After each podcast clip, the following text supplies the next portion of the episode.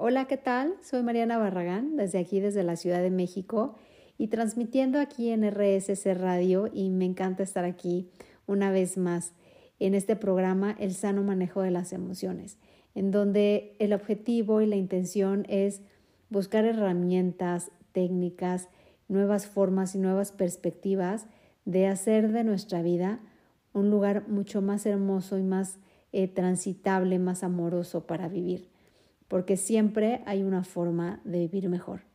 Y el día de hoy vamos a estar hablando sobre el observador que somos. ¿A qué me refiero con observador? Desde dónde es como si estuviéramos en un estadio y no es lo mismo que yo esté viendo quizá la portería desde una esquina, desde arriba, desde abajo, se ve más, más chiquita la cancha, se ve más grande, veo los goles del otro lado, los veo de este lado en donde estoy sentada siempre hay una perspectiva de vivir la vida. Y la veo, la interpreto según mis creencias, según mis juicios, según mi historia, mi estructura. Y todo eso nos va conformando como el observador que está interpretando lo que está viendo. Porque además mi interpretación no significa que sea una verdad absoluta. De eso vamos a estar hablando en este programa y de de qué nos sirve ser observadores, de qué nos sirve ser conscientes de lo que estamos, una, observando y dos, interpretando. Saber quién está hablando en esa interpretación.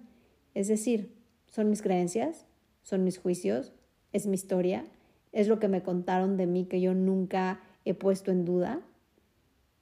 Hoy lo sabes. ¿Quién habla cuando tú interpretas? De eso y un poquito más vamos a estar hablando aquí en RSC Radio, en donde escuches cosas buenas. No te vayas y regresamos. Y regresamos aquí a el sano manejo de las emociones y en donde estamos hablando de el observador que somos. ¿De qué nos sirve saber qué observador somos? yo siempre lo que digo es, porque nos vamos como atrás de la escena, nos vamos backstage de nosotros mismos y vemos desde ahí, sin juicio, sin culpa y sin estarnos recriminando a nosotros mismos, la forma en cómo transitamos la vida. Simplemente observamos por qué digo lo que digo, por qué juzgo como juzgo, o me juzgo a mí misma, por qué soy dura conmigo, con los demás, por qué me preocupo, por qué me enojo, desde dónde vienen mis reacciones y desde dónde vienen esas emociones. Porque si te das cuenta, pues no nacemos así, yo no nací a lo mejor ni aprensiva, ni con miedo, ni enojona, nadie nacemos así. Lo vamos aprendiendo y lo vamos volviendo hasta un hábito. Y lo vamos practicando todos los días de nuestra vida sin darnos cuenta hasta que ya forma casi casi parte pues de nuestra piel, de nuestra estructura y llegamos a una edad adulta en que nunca nos cuestionamos absolutamente nada de cómo nos enseñaron a ver o a interpretar la vida. Hay valores que, bueno, más bien los valores nunca cambian, son inamovibles. Sin embargo, la forma en cómo me mm, educaron, y no precisamente porque me lo hayan dicho, sino porque yo lo vi. Y, y cuando somos niños pues aprendemos más de lo que vemos que de lo que escuchamos. Entonces, ¿qué estuve viendo que nunca me cuestioné, que lo accioné en piloto automático, que yo digo a lo mejor al principio eran estos papelitos que uno se pega a la piel y en algún momento de la vida que no nos damos cuenta cuando ya no son papelitos, se convierten en tatuajes y me convierto en una persona que se preocupa de todo, que juzga todo, que se enoja de cualquier cosa. ¿Cuántas veces has escuchado a esas personas que dicen, es que yo soy de mecha corta? Yo conocí a alguien que decía, es que ni siquiera tengo mecha y se sentía como hasta orgulloso de cómo, cómo reaccionaba la primera y cómo se enojaba el primer instante. Y, y yo, bueno, nada más observo, yo no opino, pero yo decía, ¿quién le enseñó a ser así? ¿Qué ganancia hay de ser así? ¿Y qué podríamos eh, seguir cultivando en la vida y más en el corazón de estarnos enojando en la primera? Entonces, Esto es el objetivo a, grandes rasgos de lo que nos sirve eh, aprender a observar la forma en cómo observo, a observar el observador que soy, desde donde interpreto. Vivimos en un mundo interpretativo, es decir, según la historia que tenemos, vamos interpretando los hechos de la vida. Y entonces, pues cómo vamos transitando esa vida, esa vida. Y si te das cuenta, la forma en cómo interpretamos nos habla muchísimo del observador que somos. Por ejemplo, si quizá yo de niña aprendí a que la vida era un peligro y a que la vida era dura y que era difícil, pues entonces todos los eventos que me suceden en la vida los voy a ver como retos, como algo pesado, como incluso de poco merecimiento. ¿Por qué? Porque yo tengo que eh, transitar por muchas adversidades y tengo que, la típica frase que dicen por ahí es que tienes que ganarlo con el sudor de tu frente. ¿Quién nos enseñó eso? O sea, de verdad hay que sacrificarse tanto como para estar bien o como para tener acceso a lo que por naturaleza quizá merecemos. Entonces, ¿cómo vamos interpretando todos esos hechos? Y cómo vamos además transitando con nuestra verdad. ¿Qué tanto eh, le damos peso a lo que nosotros estamos diciendo interpretando como una verdad absoluta? ¿Cuántas veces no hemos conocido a estas personas que la forma en cómo ven y que si dicen si es negro es negro y si es blanco es blanco y no hay medias tintas? ¿Y qué pasa? Que el pensar, no sé si esté bien o está mal, y, y aquí no lo vamos a juzgar, el pensar que mi verdad es absoluta, pues no me da derecho de someter a otros. ¿Por qué no cuestionarnos? Alguna vez yo, yo aprendí de un maestro que decía, cuando empieces a, a, a sentar tu verdad como única, es cuando más peligrosa te puedes volver, porque entonces no sospechas ni de ti misma, no indagas y no cuestionas ni siquiera tus fundamentos. Y me quedó muy grabado, pues porque pues es natural, cuando, cuando uno se cierra y además eh, es como si nos pusieran estas, no, no, recuerdo el nombre, lo que le ponen a los caballos para que no se distraigan y que vean solo un, un punto fijo hacia adelante. Es como si nos cerráramos toda esta perspectiva que podríamos tener y dejamos incluso de disfrutar y de perdernos de eventos que puedan hacer más amable nuestra vida, por estar amarrados a una verdad que quizá ni nos hemos dado cuenta que nos lastima, que no nos acomoda, es como si nos pusiéramos unos zapatos que no son de nuestra talla, pero así nos enseñaron a vivir y así nos enseñaron a caminar. Entonces empezar a cuestionarnos pequeñas cosas que hoy quizá me están molestando, que me están inquietando y que a lo mejor me incomodan, ¿por qué no cuestionarlas? Y bueno, pues vamos a seguir hablando de este tipo de observador que somos y, todo, y la forma en cómo vamos interpretando el mundo. Eh, pero primero vámonos un ratito a corte y a escuchar la siguiente canción. No te vayas aquí en RSS Radio. Escucha cosas buenas. Y regresamos aquí a El sano manejo de las emociones. Soy Mariana Barragán desde la Ciudad de México y en donde pues estamos hablando sobre este observador que somos y de qué nos sirve. Yo te preguntaría hoy, ¿te has dado cuenta, te has cuestionado de cómo interpretas el mundo? Y déjame contarte un, un ejemplo que alguna vez pues una de mis maestras también me platicaba que fue muy chistoso porque pues estaba en una procesión y en esta procesión pues tú sabes que es sacar al santo o a la virgen de una iglesia y pues pasearla por la calle con toda esta, todas estas creencias, toda esta carga emocional que la gente devota pues pueda tener. Y que por ahí hubo una niña en donde decía y le preguntaba a su mamá, ¿y por qué están paseando estos señores a esa muñeca? Entonces, pues para los, los lentes o la graduación de esa niña, pues, ¿qué estaba viendo?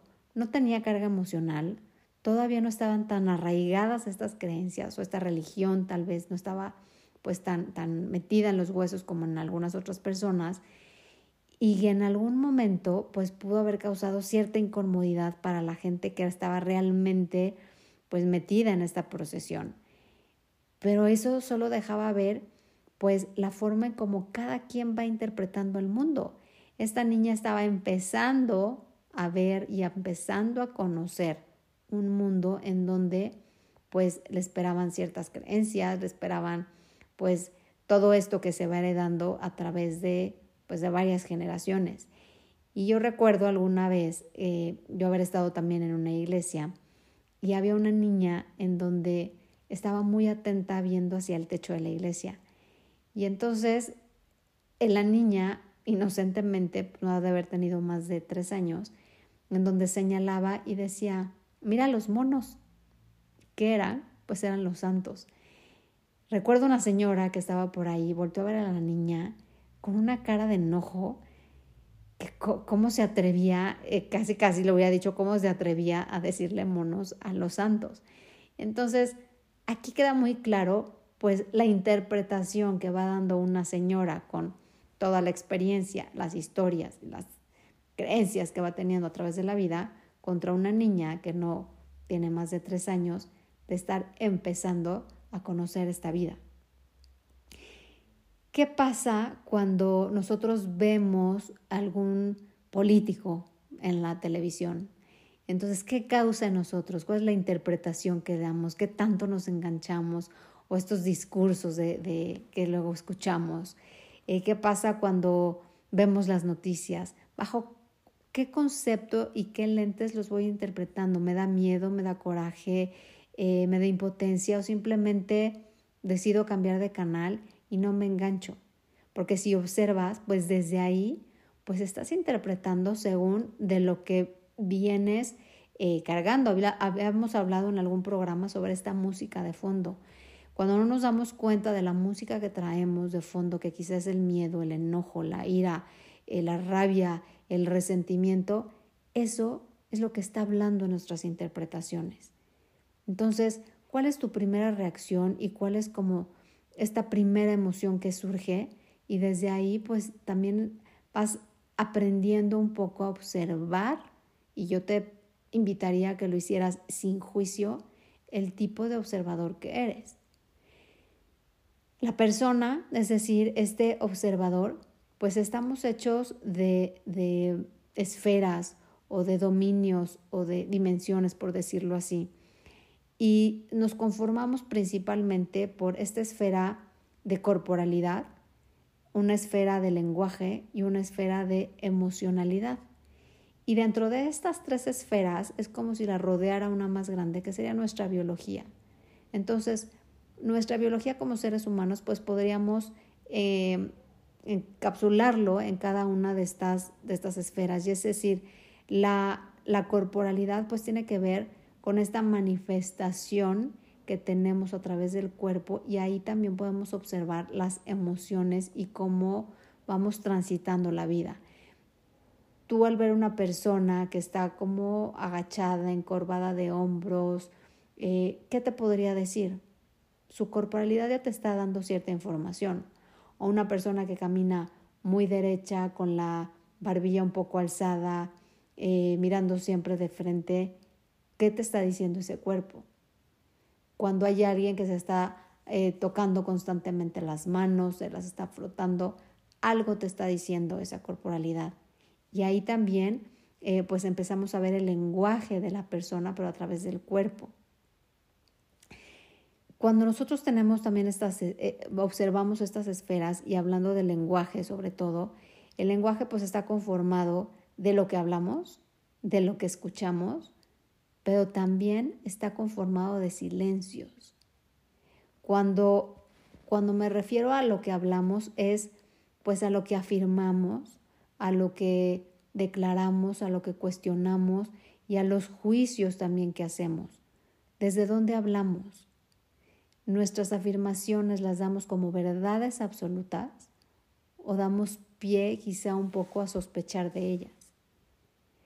¿A qué se refiere la, la escucha? Pues a la forma en cómo interpreto el mundo, en cómo de verdad lo que estoy escuchando es muchas veces date cuenta y, y a veces escuchamos, pero con ganas y con la inquietud de resolver. ¿Cuántas veces de nuestra escucha es una escucha asertiva? Y cuando me refiero a una escucha asertiva es no solo estamos escuchando lo que entra por nuestros oídos, sino estamos escuchando a la otra persona desde, desde, ese, desde esa conversación que no necesariamente está diciendo.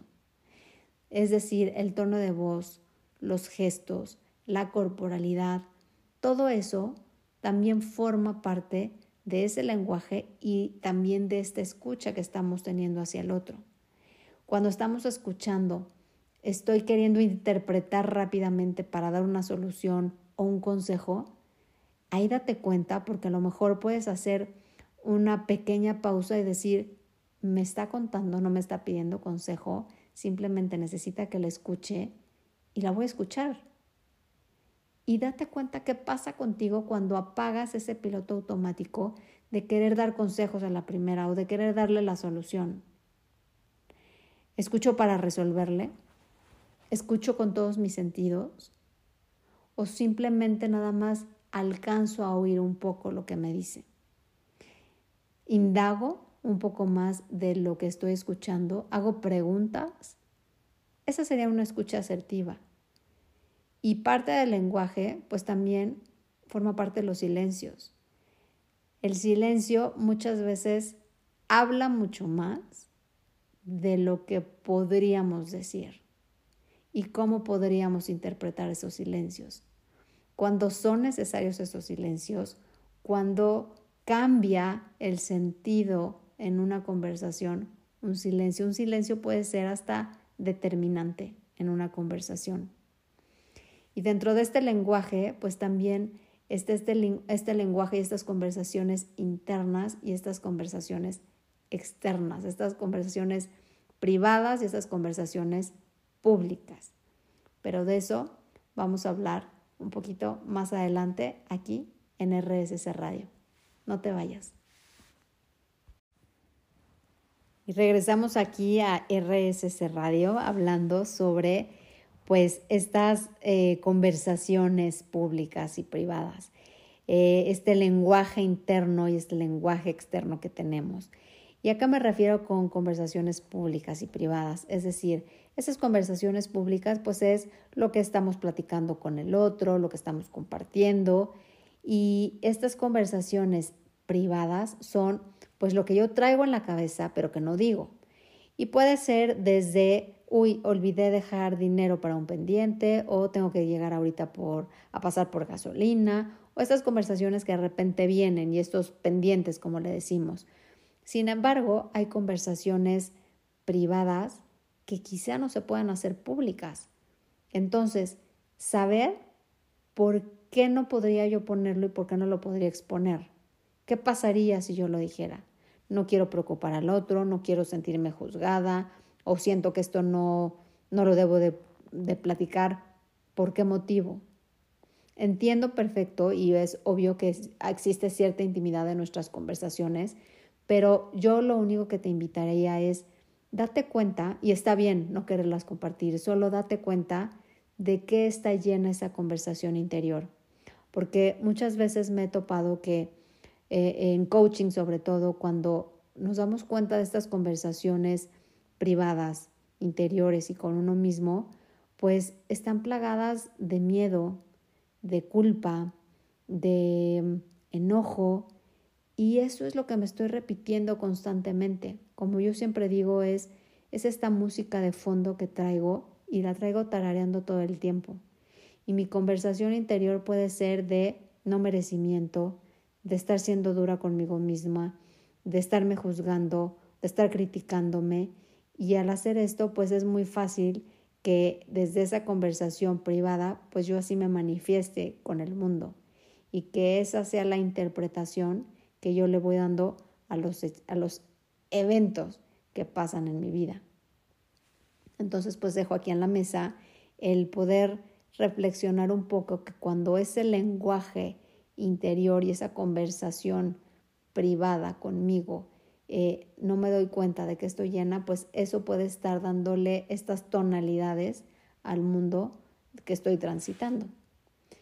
Y pues hablando de la otra esfera que la llamamos la emocionalidad, pues esta emocionalidad se basa principalmente en la forma en cómo nosotros manifestamos, como bien lo, lo dice aquí, es esta forma y estas reacciones que vamos teniendo. Es decir, es distinta una emoción, y ya lo habíamos platicado en un programa anterior, es distinta una emoción a un estado emocional. Es decir, la emoción es la que eh, es reactiva, la que se manifiesta, la que salta a la vista eh, al primer instante. Eh, si de repente una persona reacciona enojada o a la defensiva, esa es una emoción, es muy fácil de identificar. Sin embargo, un estado de ánimo, pues a veces de repente no sabemos ni cómo llegamos ahí. De repente me siento como melancólica, como triste, como cabizbaja y no sé en qué momento pues aterricé en esa playa. Y lo que no nos damos cuenta también es que nuestro estado de ánimo pues nos va eh, poniendo como la tonalidad o el color en nuestra vida. Y aquí pues no somos eh, responsables de nuestro estado de ánimo. Es evidente porque pues lo fuimos además aprendiendo durante pues, pues nuestra niñez y la forma en cómo también nosotros veíamos y nos íbamos educando a través de lo que sentíamos. Pero hoy en una edad adulta, pues me parece que sí somos responsables de salir de ahí, de darme cuenta de lo que vengo cargada, de estos juicios, de estas creencias que no son mías, que yo no pedí y que puedo devolverlas amorosamente de donde vienen y poder transitar yo bajo mi, mi óptica, mi nueva graduación, decidiendo la emoción o la intención con la que quiero vivir emocionalmente mi vida. Vamos a seguir aquí platicando sobre este observador que somos y cómo nos conforman estas esferas en RSS Radio. No te vayas, escucha cosas buenas. Y regresando aquí a RSS Radio, en donde estamos hablando de este observador que somos y como parte de este observador y este ser humano que somos cada uno de nosotros, pues tenemos esta esfera de la emocionalidad y hablábamos en la diferencia entre una emoción y un estado de ánimo. Y aquí lo importante, y para cerrar este tema, pues, ¿qué pasa con las emociones? Eh, es un constante fluir. Yo te aseguro que la emoción que sentías hace una semana, pues quizá eh, fue muy diferente a la que sentiste hace tres días. Y a lo mejor hoy en la mañana te paraste con una emoción y en la tarde cambió. Es decir, somos seres emocionales y se mueven, fluyen constantemente a lo largo del día. Nada es permanente. Eh, hay eventos dolorosos en la vida y lo hemos platicado aquí. Sin embargo, la emoción que persiste en ese instante, sea de desilusión, de frustración, de enojo, cualquiera de estas emociones que todos conocemos y todos en algún momento hemos sentido, si te das cuenta, ninguna permanece para toda la vida. Sin embargo, el estado emocional sí puede permear y puede darle estructura a los eventos y a la forma en cómo transitas la vida. Es decir, nosotros estamos hechos de historia y de estructura. Entonces, esta historia no depende de mí, es como fui educado, las circunstancias, eh, la familia, la comunidad, la educación, lo que me dijeron de mí que pues que yo así era de determinada forma o me parecía a mi mamá o me parecía a mi papá o me parecía a alguien de la familia incluso pues me llamo igual que alguien ¿por qué? pues porque en honor a esa persona pues me pusieron ese nombre o sea todo esto va formando parte de mi historia y esta no depende de mí ya está dada pero también estoy conformada de estructura. Es decir, esta estructura que me fueron formando, sí, como eh, eh, parte de esta historia y la familia, la sociedad, la educación, la religión, todo lo que hicieron de mí, pero esta sí la podemos modificar.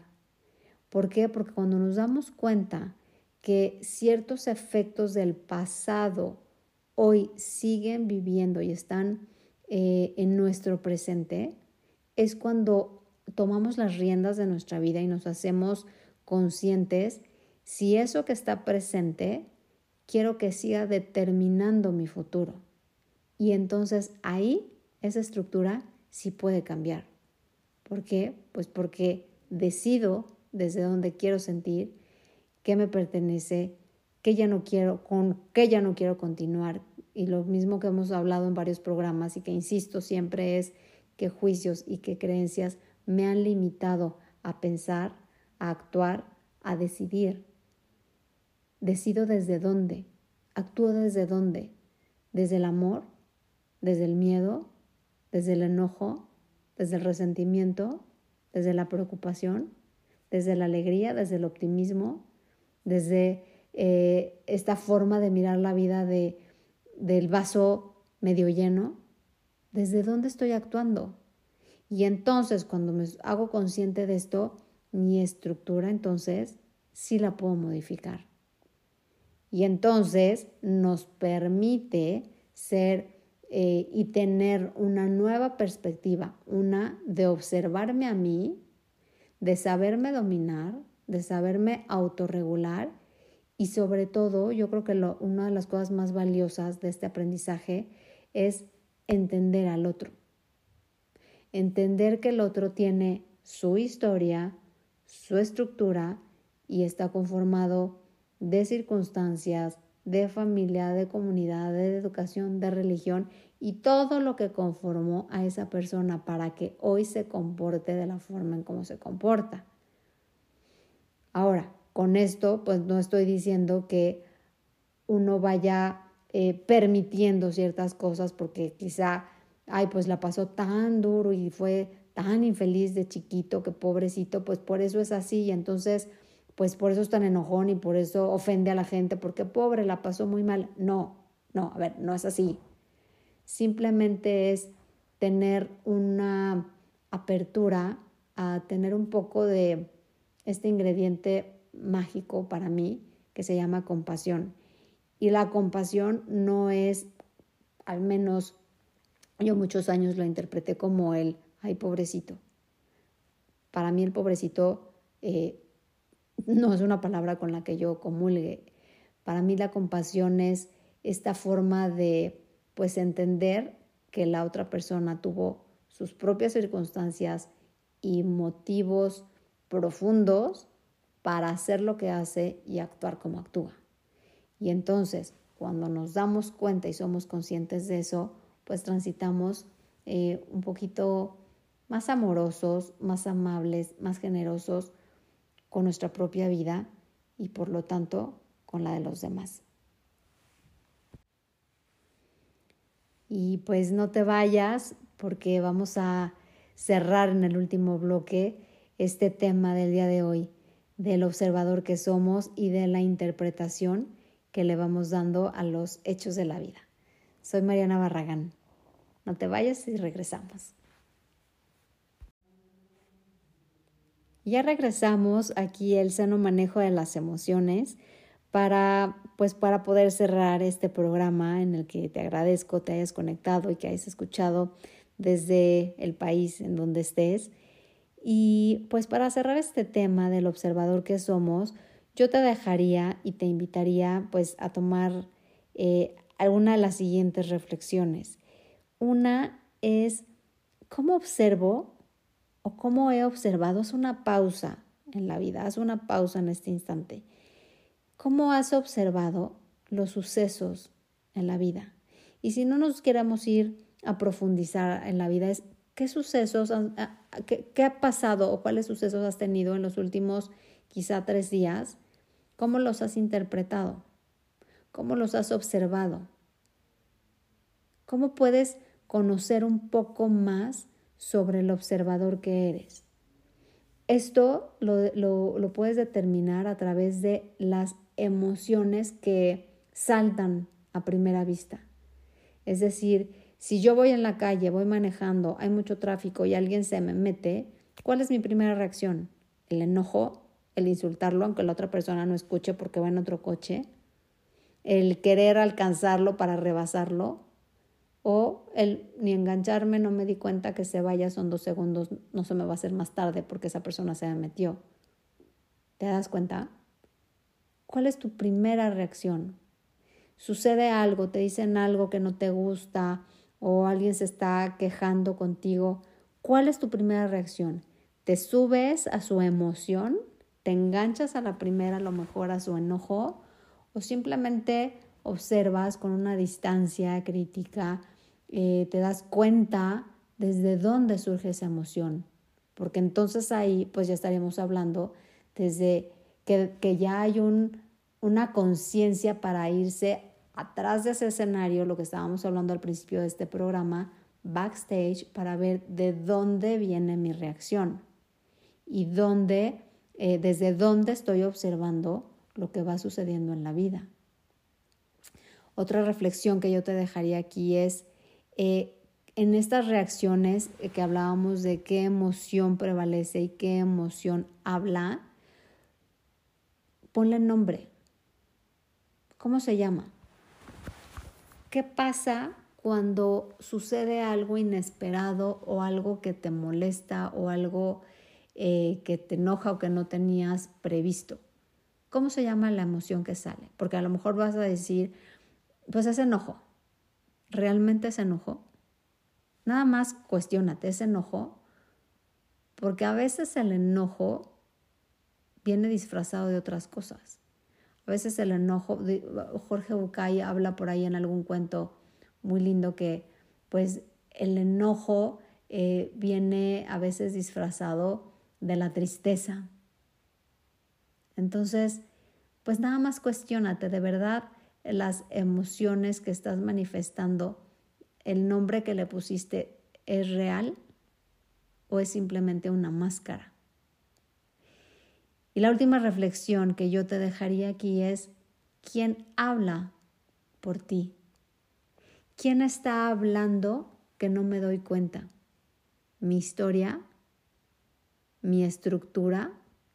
Recordando que la historia no se puede modificar, pero simplemente con conocerla, con observarla, eh, con honrarla, pues me da mucho más información de mí.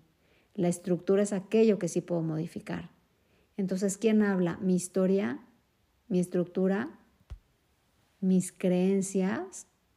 ¿O mis juicios? Y si ya te quieres ir a indagar un poquito más, esas creencias y esos juicios realmente son tuyos o de quién los aprendiste. Porque entonces ahí te vas a dar cuenta quién verdaderamente habla. Y cuando uno toma las riendas de su vida y cuando uno tiene la intención de tener esta apertura y este desarrollo de conciencia, pues quizá uno se pueda como, mm, como espantar estas nubes que muchas veces nos han acompañado por muchos años y la vida se hace más ligera. Cuando uno se da cuenta de que de los en mil juicios que uno puede traer, pues quizá prevalecen dos fuertes y simplemente estarlos observando, prenderles la luz y tener esta lamparita que siempre estamos eh, que siempre nos estamos iluminando sobre quién realmente somos. Sin juzgarnos, sin ser duros con nosotros mismos, sino con mucha autocompasión, entendiendo que la compasión no es el pobrecito, sino el reconocer la, historia, las circunstancias, la estructura de vida que hemos tenido y que aún así tenemos la intención cada vez para ser mejor, para ser más amables, amorosos y compasivos con nosotros mismos. Muchas gracias por haber estado aquí y que tengas muy buena noche. Soy Mariana Barragán desde la Ciudad de México. Gracias.